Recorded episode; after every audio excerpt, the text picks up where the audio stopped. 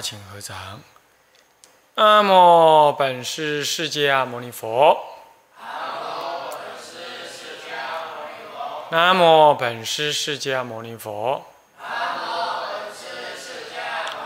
南无本师释迦牟尼佛。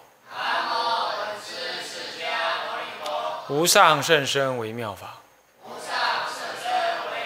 百千万劫难遭遇。我今见闻得受持。我今见闻得受持愿解如来真实义。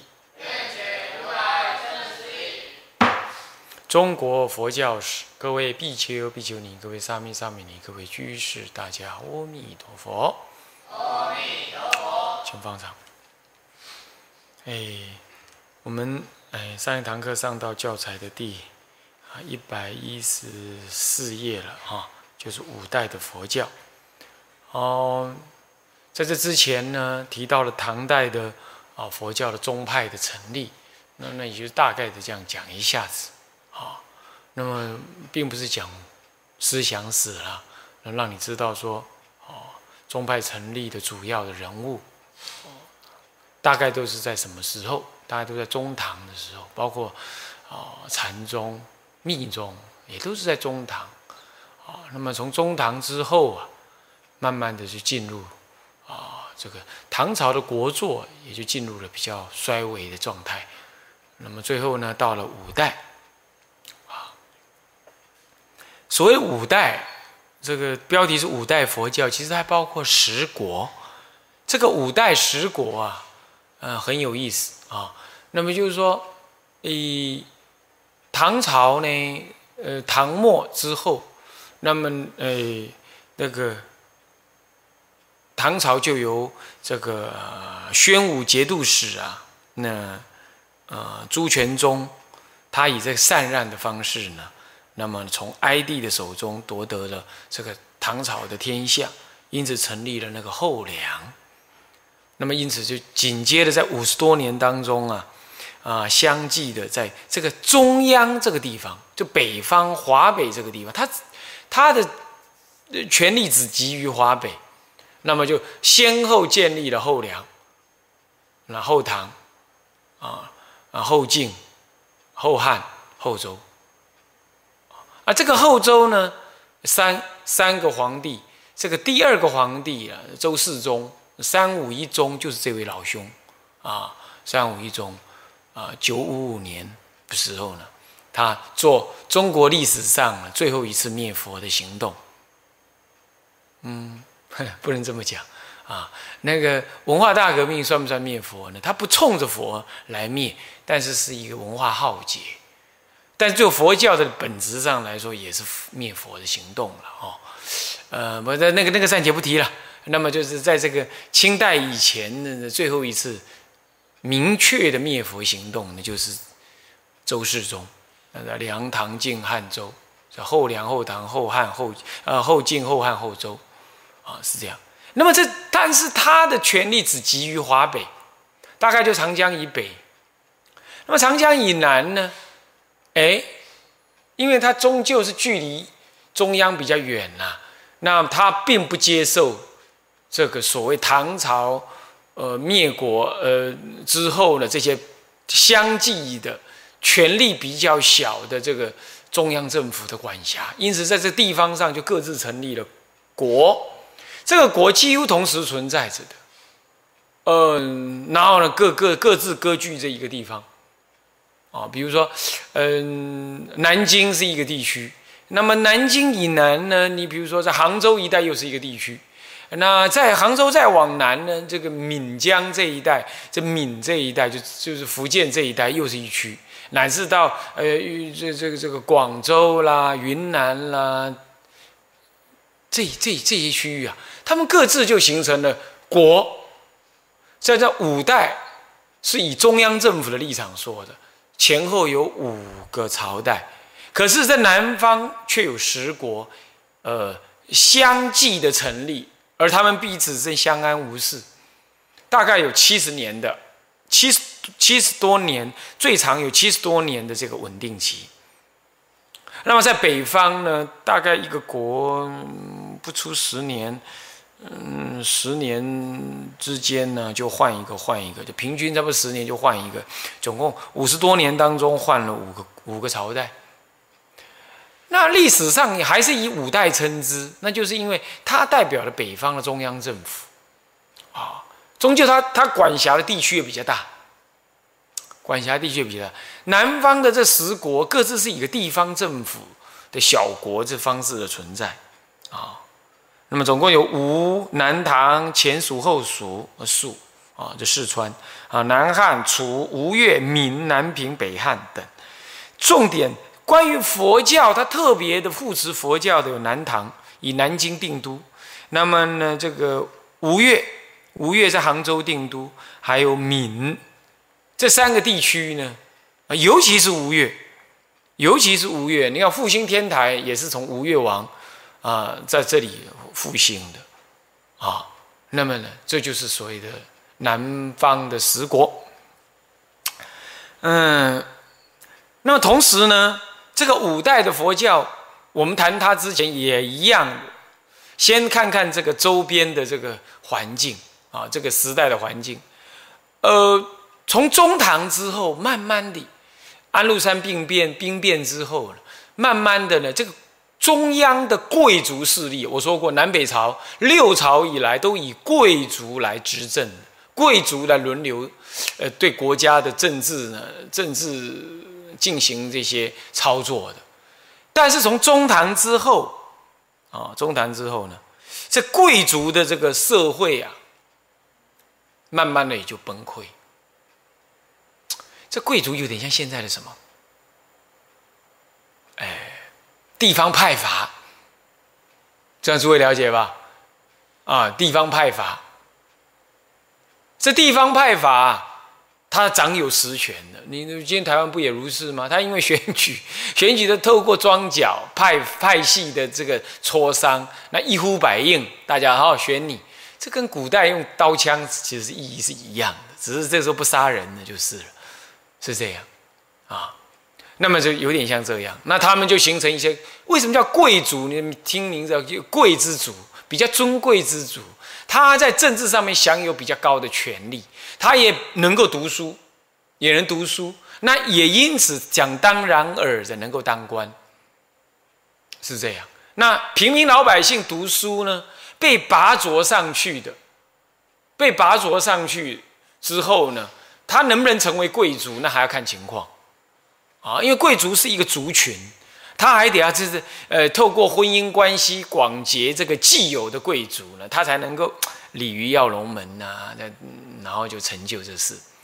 因此，平民老百姓、知识分子啊，即便他有能力读书啊，他如果考不上科举，不被拔擢到中央，或者拔擢在地方呢做首长，他就没有机会结交贵族，那他也就永远不能进入贵族。那他是什么？呃，落地秀才啦，嗯，举人啦这一类的呢？他空有高中毕业。大学毕业，嗯，或者是呃专科毕业的学历啊，是知识分子，但是没有用的啊，在政治上面是没有力量。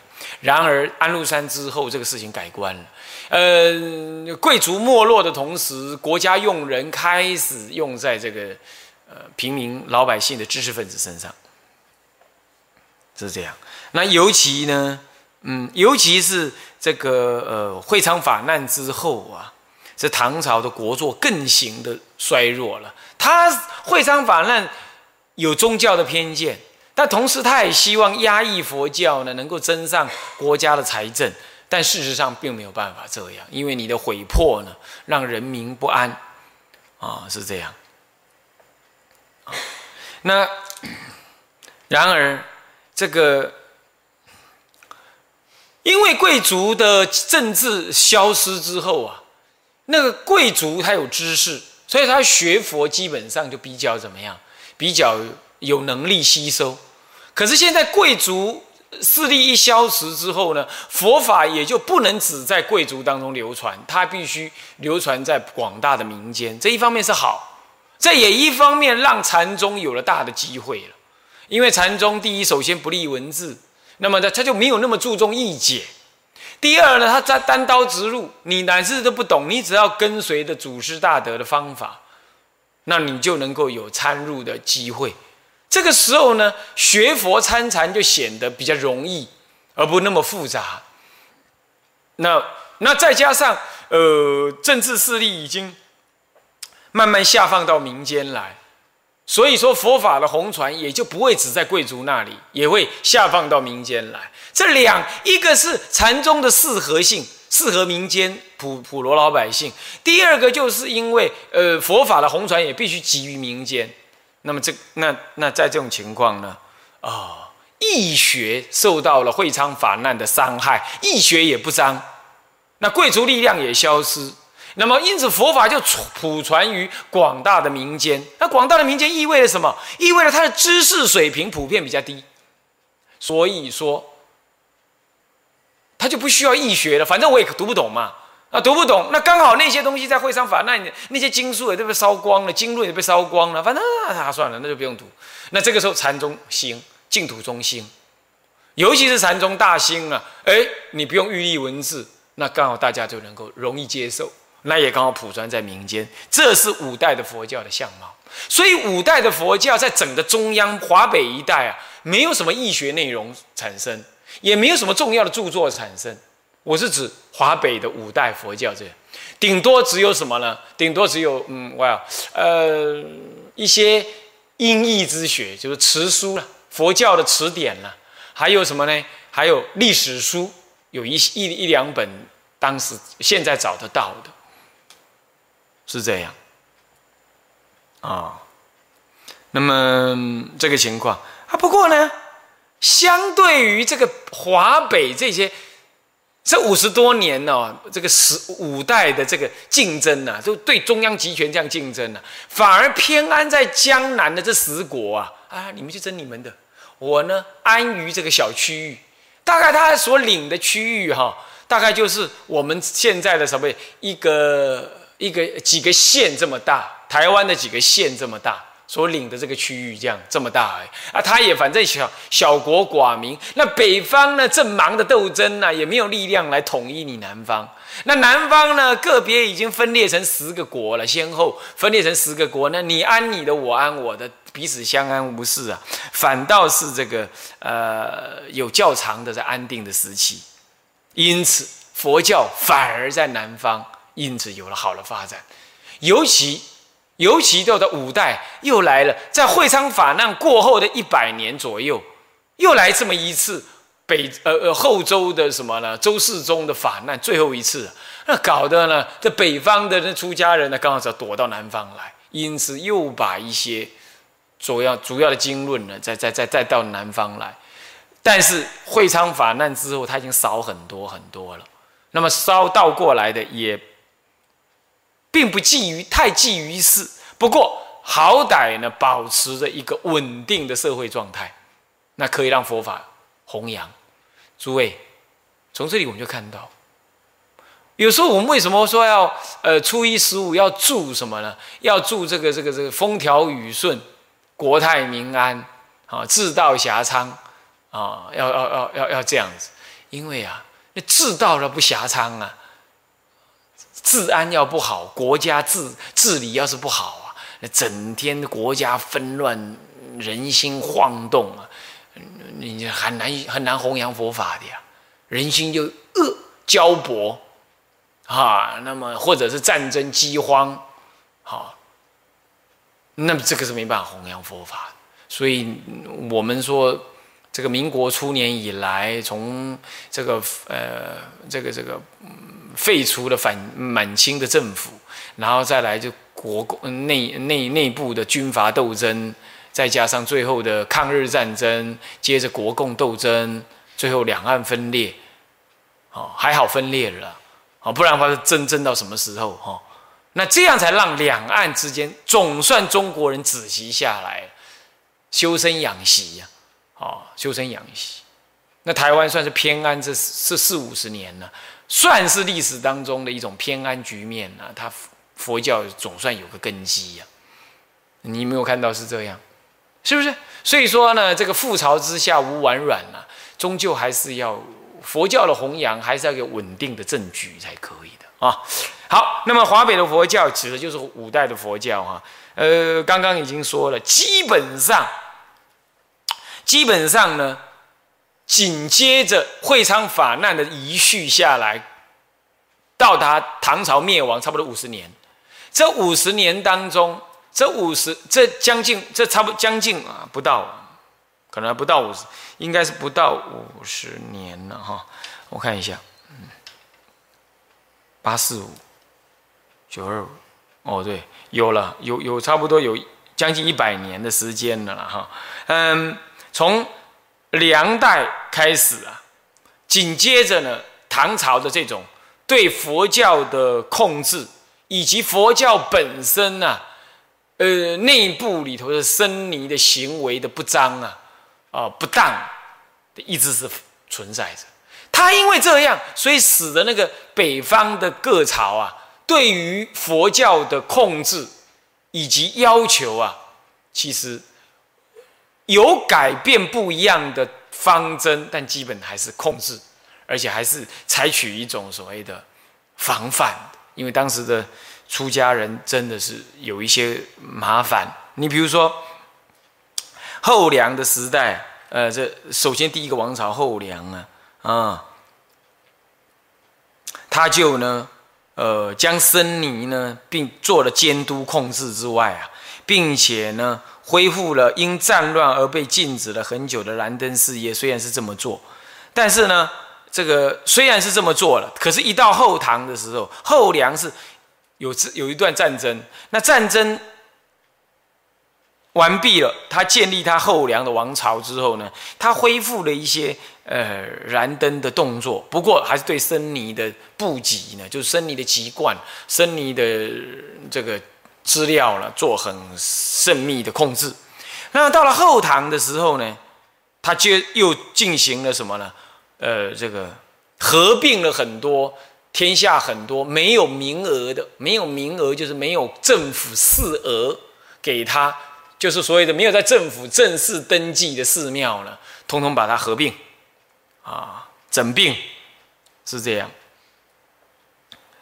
那以前呢，在唐朝，在唐朝啊，只要是皇帝的呃诞辰，啊。都会有人来奏请，怎么样？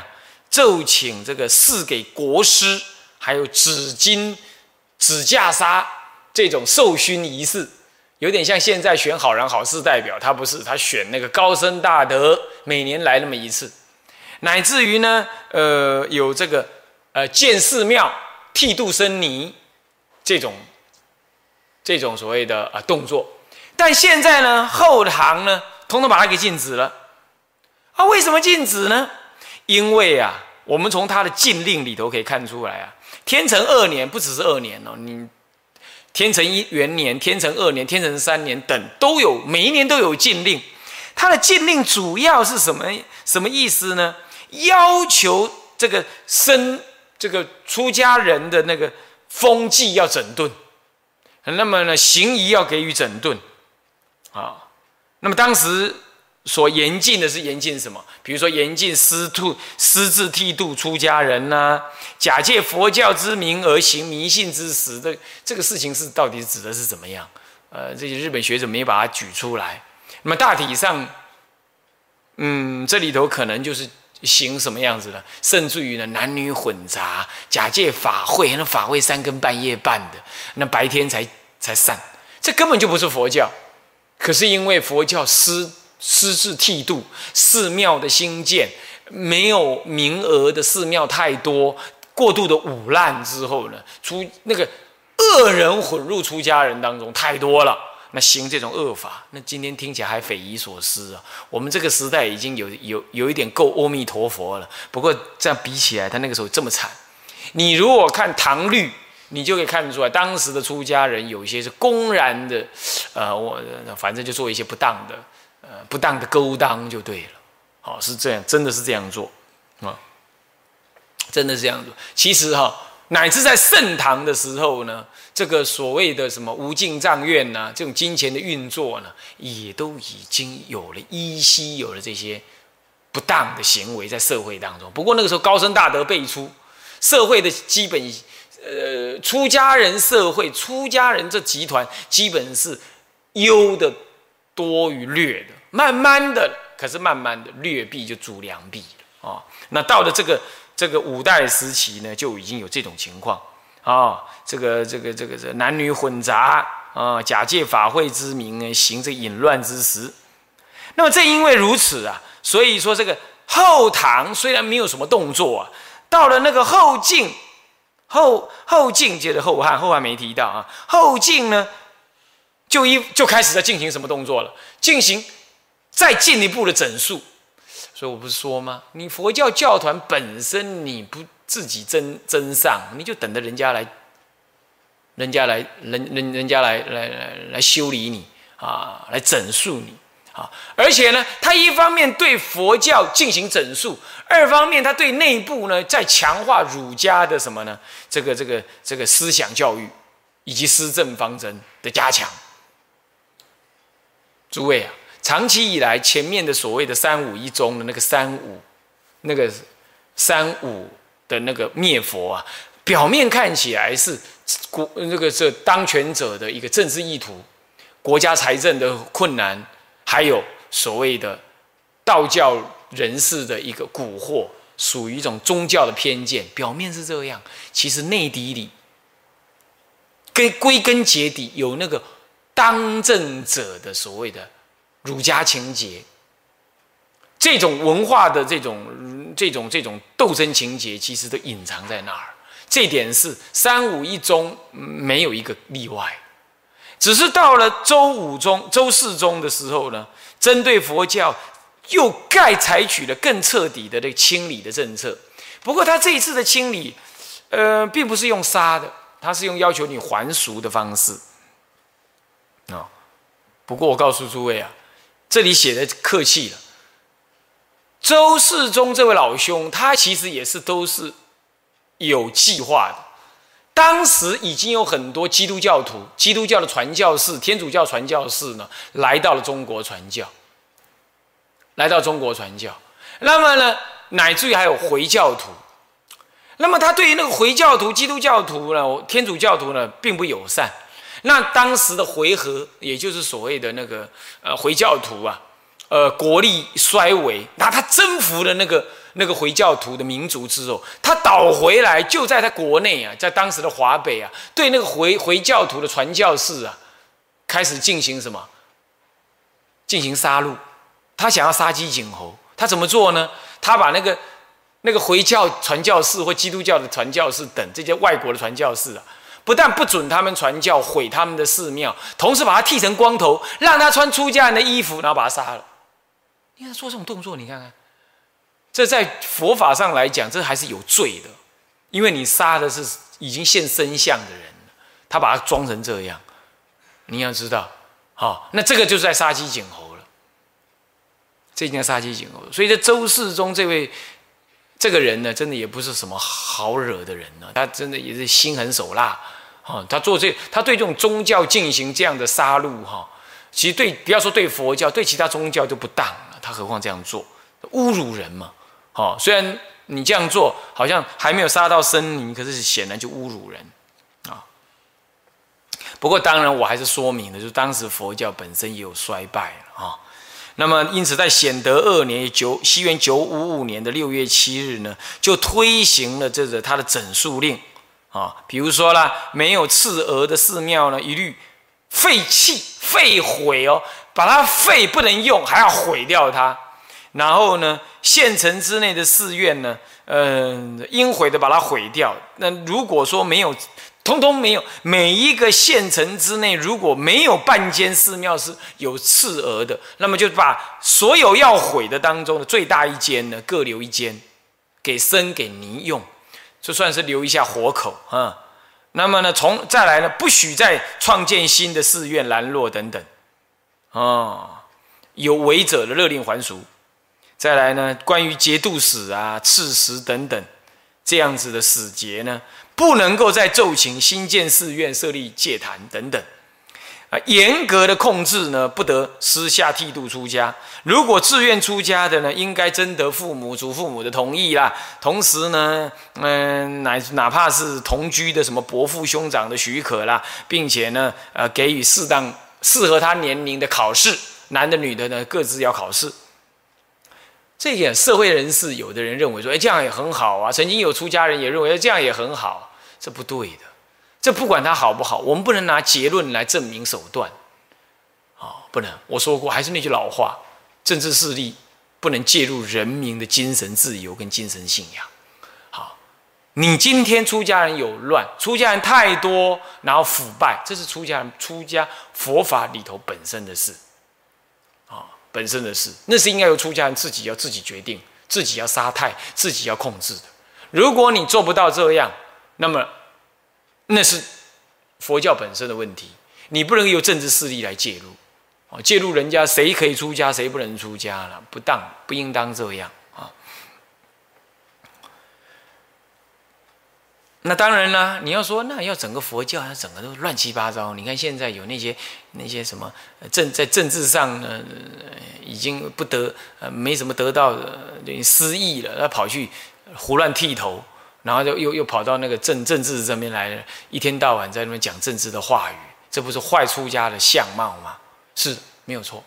那这种人目前还是少数。那我现在已经在讲了嘛，那是那是错误的，所有人都要唾弃他，最好就扣印去骂他，说他这样是不对的，叫他换掉衣服。哦，我们佛教界自己要自清自律。哦，是这样子。我这就是你，这是你佛教自己的事，不应该借由外力来给予进行啊。那么其他的啦，嗯，比如说啦，他要求什么呢？呃，如果父母没有人你呃没有人没有人奉养的，不准出家。不过这个佛教倒也同意这样了啊，这本来就是这样，没有人奉养你出家，父母死了怎么办？还有呢，犯罪的人啊，我说正在逃亡的人啊，或者是什么奸人呢，就是隐妇这一类的啊，呃，间谍逃亡中的盗贼啦，哎，这就反正就。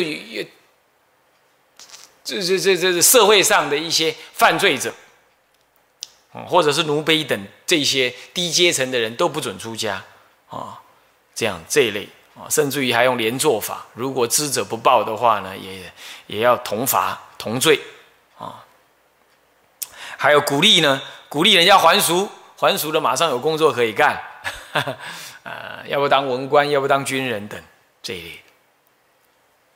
诸位这样了解吗？这些呢，自法已经表示了对出家，呃，对这个佛教的一个压抑啊，是这样啊。那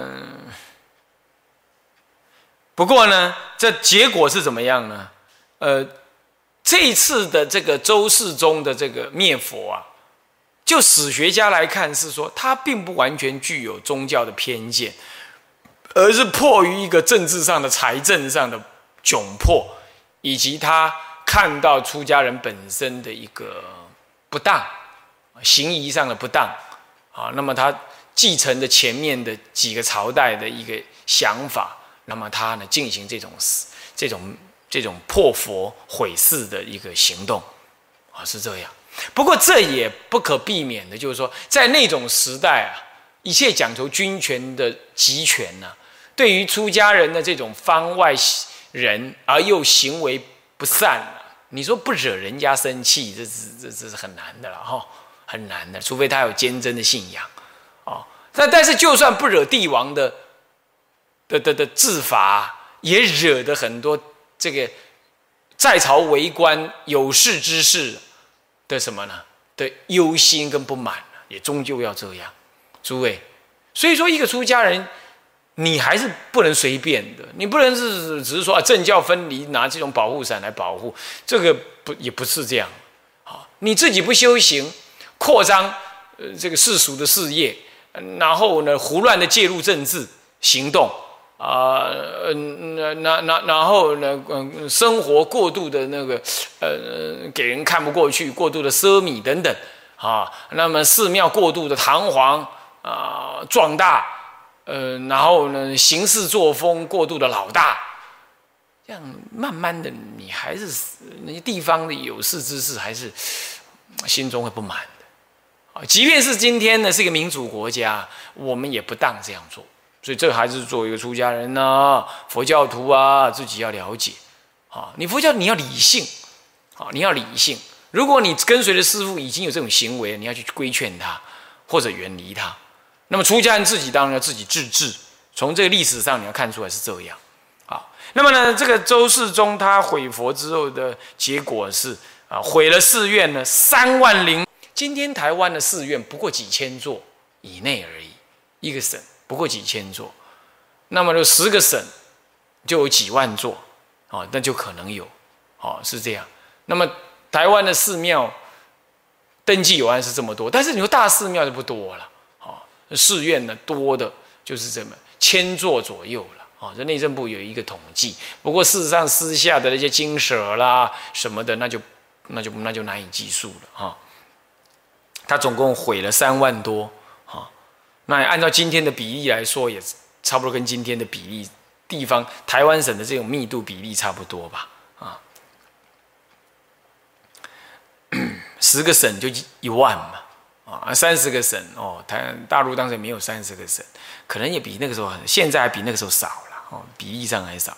那么呢，留了二千七百座寺庙，那么呢，登记合格的僧尼呢，还有六万多人，还有六万多人。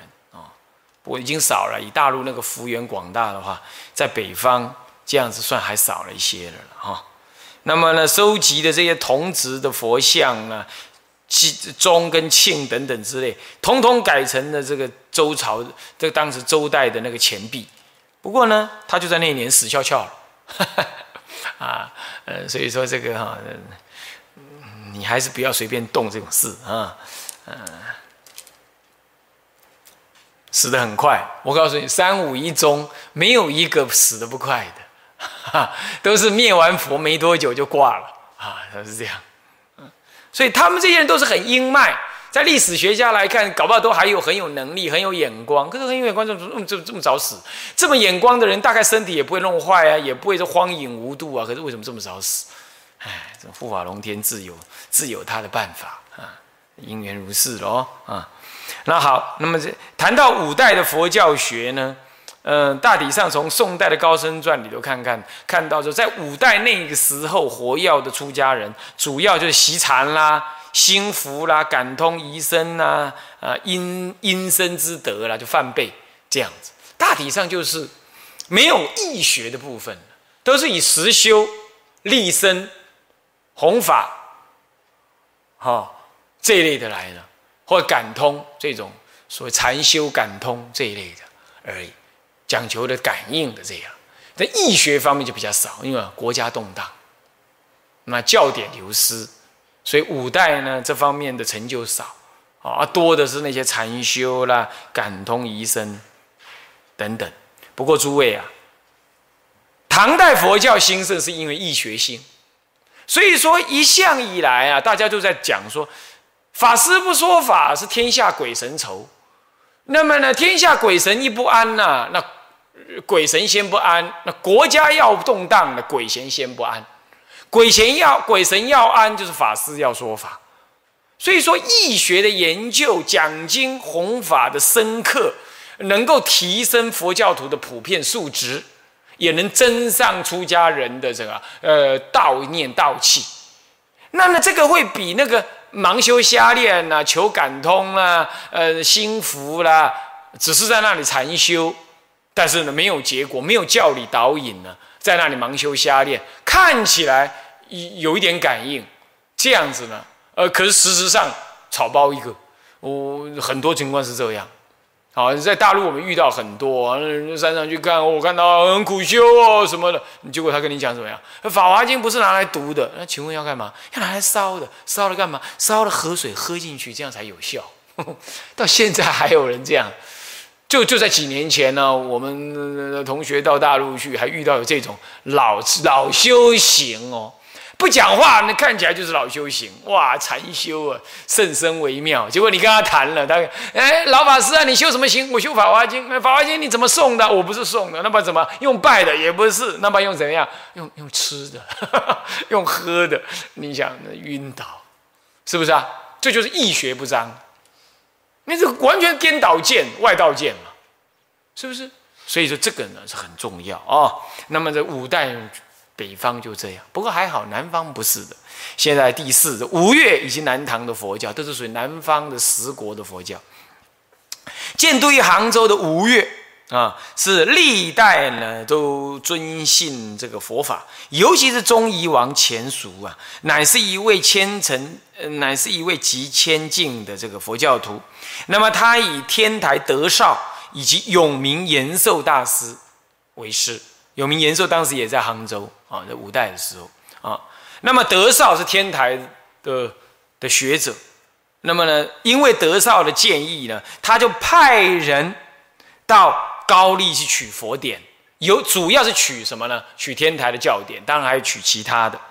那么他又自己又仿阿育王呢，制作那个小宝塔呢。那刚好就在周世宗灭佛的九西元九五五年那一年呢，哎，他呢，哎，搬送各地，在南方各地呢搬送去了。那么呢，而且他还有皇子出家，那么在国在国内呢造势还度生，做了很多。那么吴越的政局前后安定了七十七十年之久。你看，比那个周世宗这十多年，那个那不是那个他整个三代也不才十多年，那比起来，你看他就强多了，对不对啊？所以说他还是要护持佛法，嗯，对，所以说蔚然建立了一大佛教王国。那么呢，这个呢，呃，这个，而且呢，以禅净二宗为中心呢，替中国的近世佛教呢，打定了成长的基础。这是指南方呢，江南地方呢，这这个佛教，尤其是吴越王啊，吴越王啊，呃，中夷王啊，特别是这样，这就是吴越的佛教。好，所以今天的南方佛教一直很兴盛呢，多少也有这种原因的了啊。那么再来呢，就是呃，建都于金陵，有不南京？你看南京跟杭州差多远了？很近的啦，不远了。好，讲这又有另外一国，那叫南唐。那也立了三祖，总共有三十九年的太平治世。那么由于这个李变啊，变啊，方便的变同音哈，变的日光的意思啊，还有李景啊，景，还有李煜，这连着三位国国王哈，皇帝哈，嗯，国王。那么呢，这三位通通信佛，那么因此呢，嗯。也对这个什么了，佛教非常的什么了护持，比如说，呃，这个李变，他就将李通玄的《新华严经论》四十卷呢，啊，这个收入了《大藏经》当中去，啊，那么又受到法眼文艺啊的教化，啊，那么，那么他自己呢也学禅，好，还有呢，也为宋代的易经业呢做了贡献的这个韦静啊。那根本就是什么呢？他是出家人哦，根本就是李璟的外孙外甥，啊啊！另外还有闽地的那什么王审知啊啊，之呃尊信啊，这个中医丸也尊敬他的这个雪峰义纯等这禅宗的人哈。总之呢，在五代江南各地佛教相当的繁盛啊，都是就是有这些国王。哦，当地的地方的国王呢，相继的来护持佛教。啊，这个同时啊，中唐以后，佛教呃当中的重要一支，也就也就是所谓的禅宗，也就在这江南长江一带，好，一直往南哦这一带呢，一直大大的兴盛起来，也就兵，也就禅宗分五派，也就在这个时候呢，五代就唐末。五代当中呢，建立的这个五个宗派，哦，那么我在上一堂课已经说了啊，百丈怀海之下，那么呢就成立了维养宗，还有呢，呃，嗯，这个灵济宗，还有呢这个曹洞宗三宗。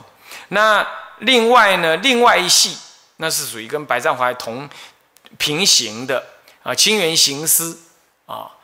那这一系呢，就出了云门文彦，文彦开了云门宗，还有清凉文艺开了法眼宗，啊，法眼宗。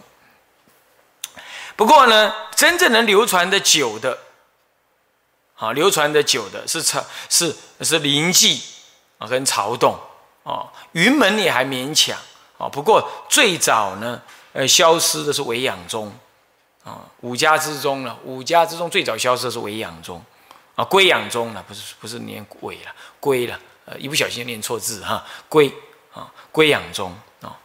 那么，因为归养宗的教法比较怎么样？比较严谨、谨严啊，比较谨严。那不像在临济中啊，洒脱畅快啊，棒喝，直截了当啊。那么归养宗呢，它比较谨慎、严密。对南方人来讲，当时的南方广大的群众来讲啊，这有些知识上比较不那么的哈。他就比较受不了这些那么严谨的要求，那么严谨的要求啊。那像法眼宗也是第二个呢，第二个消失的宗派。为什么法眼宗这样？因为法眼宗祥明，呃，祥明啊。为什么法眼祥明呢？因为那个法眼宗哈，他注重易学。哎，这个那个南嗯南方的说南宗的是顿顿法，不立不立文字的这个禅门的宗风啊。很特别，很不一样。所以法眼中呢，特别注重义解呢。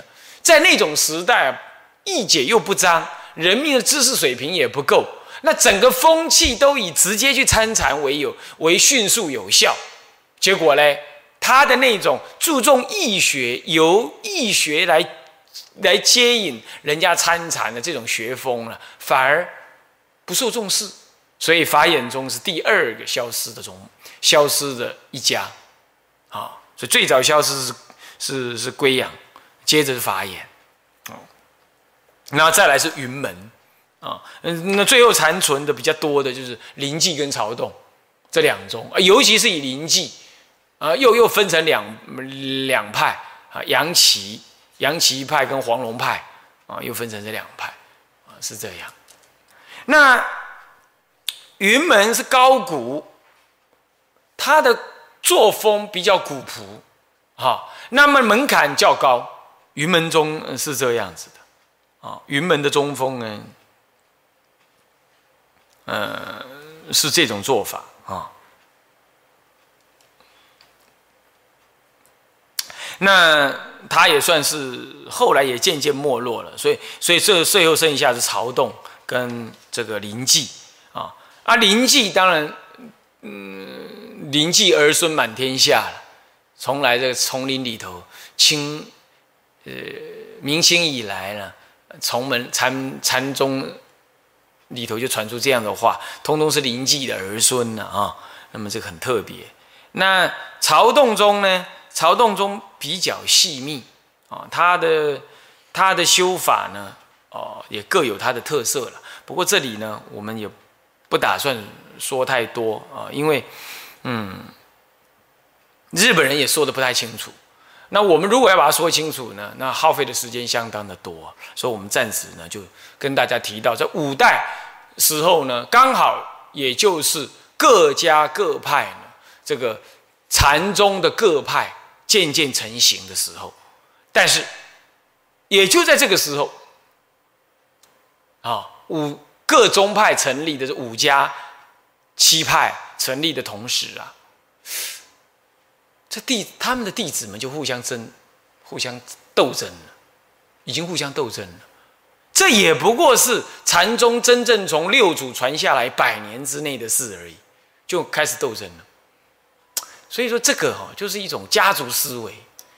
禅宗这种传宗派的方式也有很明确的这种家族思维，所以我拥护我的主人呢，呃，我的祖师的一个一个强势啊。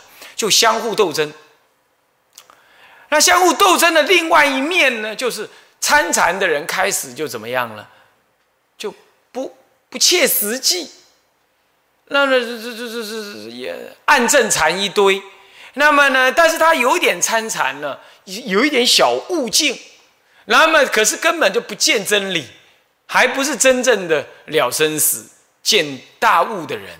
他是稍微有所弃入，结果就嘴巴乱说，呃，随便讲讥讽，呃呃，说那些呃歌谣啊，那好像装的他是很有很有悟境的样子。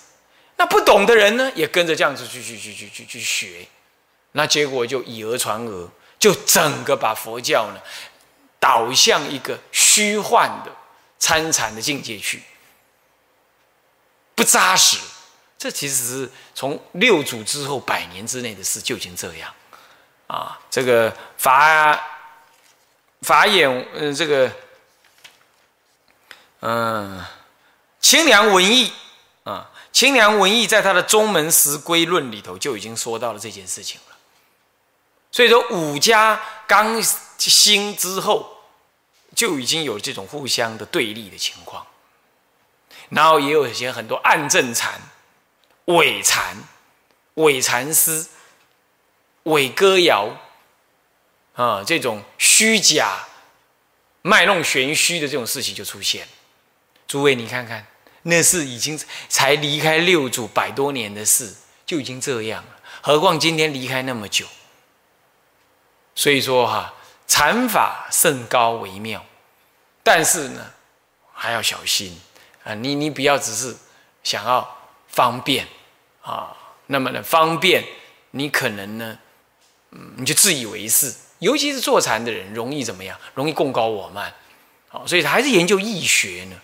有易学，好歹你教理清楚，戒律你也清楚，你不至于违犯。那个时候呢，我们再来看因缘。那所以说，祖师到明到宋以降，南宋之后，几乎都提倡念佛。应该都跟这个禅门的孤高不容易修持啊，所以的无门关但接上上机有关。好，这个呢，大家还是要认清楚、想明白。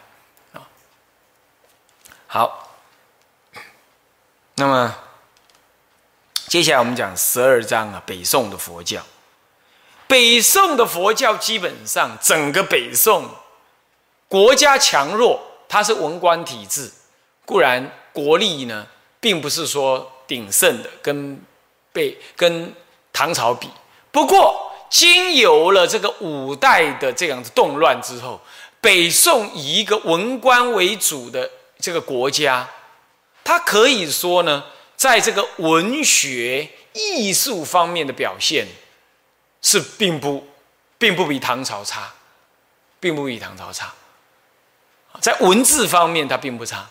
那么从这个佛教的护持来说呢，至少从赵匡胤、宋呃宋太祖以降的前面三四三四位皇帝呀，都有很明显的护持佛教的功绩。这是北宋佛教的一个基石。所以整个佛北宋佛教，尤其最有名的就是印经。它呢，将经典呢进行了广大的流通。跟发散、跟发布，它不但发布在国内各主要的国家寺庙里头，它还送到了什么？呃，日本、韩国、西域远地方、他方国、其他国家那里去。那么，宋代北宋也进行经典的翻译，也翻译了不少。虽然伟大的易经家已经没有了，到不空三藏之后，中唐之后，就主要的易经家已经没有了。哦，是这样，然后再来呢？那个时候能翻译的经典主要是密教，然而中国的密教从中唐之后衰弱呢，后来来的人呢，因缘际会没有能好好发挥密教的修持跟红传，那个时候的密教也渐渐的从印度的密教中这个密教渐渐走入了，也他也走入了衰微，所以来的人呢。德行也好，功德修持也好呢，可能都学问道德等等，可能都还有一些限制，跟当时的开元三大寺来比，已经也不可同日而语。所以当时新译的经典主要是密教，然而又因为人的这个道德的有限，或者是发展的有限等等因缘。他并没有因为新意这些密教呢，而开展出中国密教的第二春，没有。那么另外翻译的有很多是翻译古代翻译过重翻的，首先也不一定翻的比较好。再来呢，已经重翻了那些重翻的经典也反正还在。有的人已经习惯于旧译了，因为旧译以前的旧译者都经过几位几位大的译经家呢，经过修改润色了，所以他也没有显得那么样子的有冲击性。所以整个北宋的佛教基本上继承，我说过是继承唐代的佛教的遗序，而开始进行融色的作用了。它一方面向下扎根，一方面进行融色。这是整个北宋佛教的主要发展相貌是这样。好，那么我们来看看第一节是复兴佛教的政策。首先，他就复兴佛教了啊。那么，怎么样子的复兴啊？这个归德军节度使啊，这赵匡胤受到了这个啊后周的这禅让，不禅让要把他杀头啊啊。那么呢，建都于开封，这便是宋朝的开始，也就宋太祖。啊，有时候好像又念成宋高宗的样子啊。那么呢，他在后周显德二年（九五五年）世宗破佛之后呢，他建立了帝国，他就已经建立了帝国。为了把握民心，他就开始进行了呃复兴这个什么呢？佛教的政策啊。至于怎么样复兴，那么我们呢下一堂课再跟大家说啊。好，向下文长，复以来日，我们回向众生无边誓愿度。烦恼无尽，誓愿断；法门无量，誓愿学；佛道无上，誓愿成；自归依佛，当愿众生体解大道，发无上心；自归依法，当愿众生深入经藏，智慧如海；是归依身，当愿众生同理大众，一切无碍。愿以此功德，庄严佛净土，上报四重恩，下济三途苦。若有见闻者，悉发菩提心，见此一报身，同生极乐国。南无阿弥陀佛。南无阿弥陀佛。南无阿弥陀佛。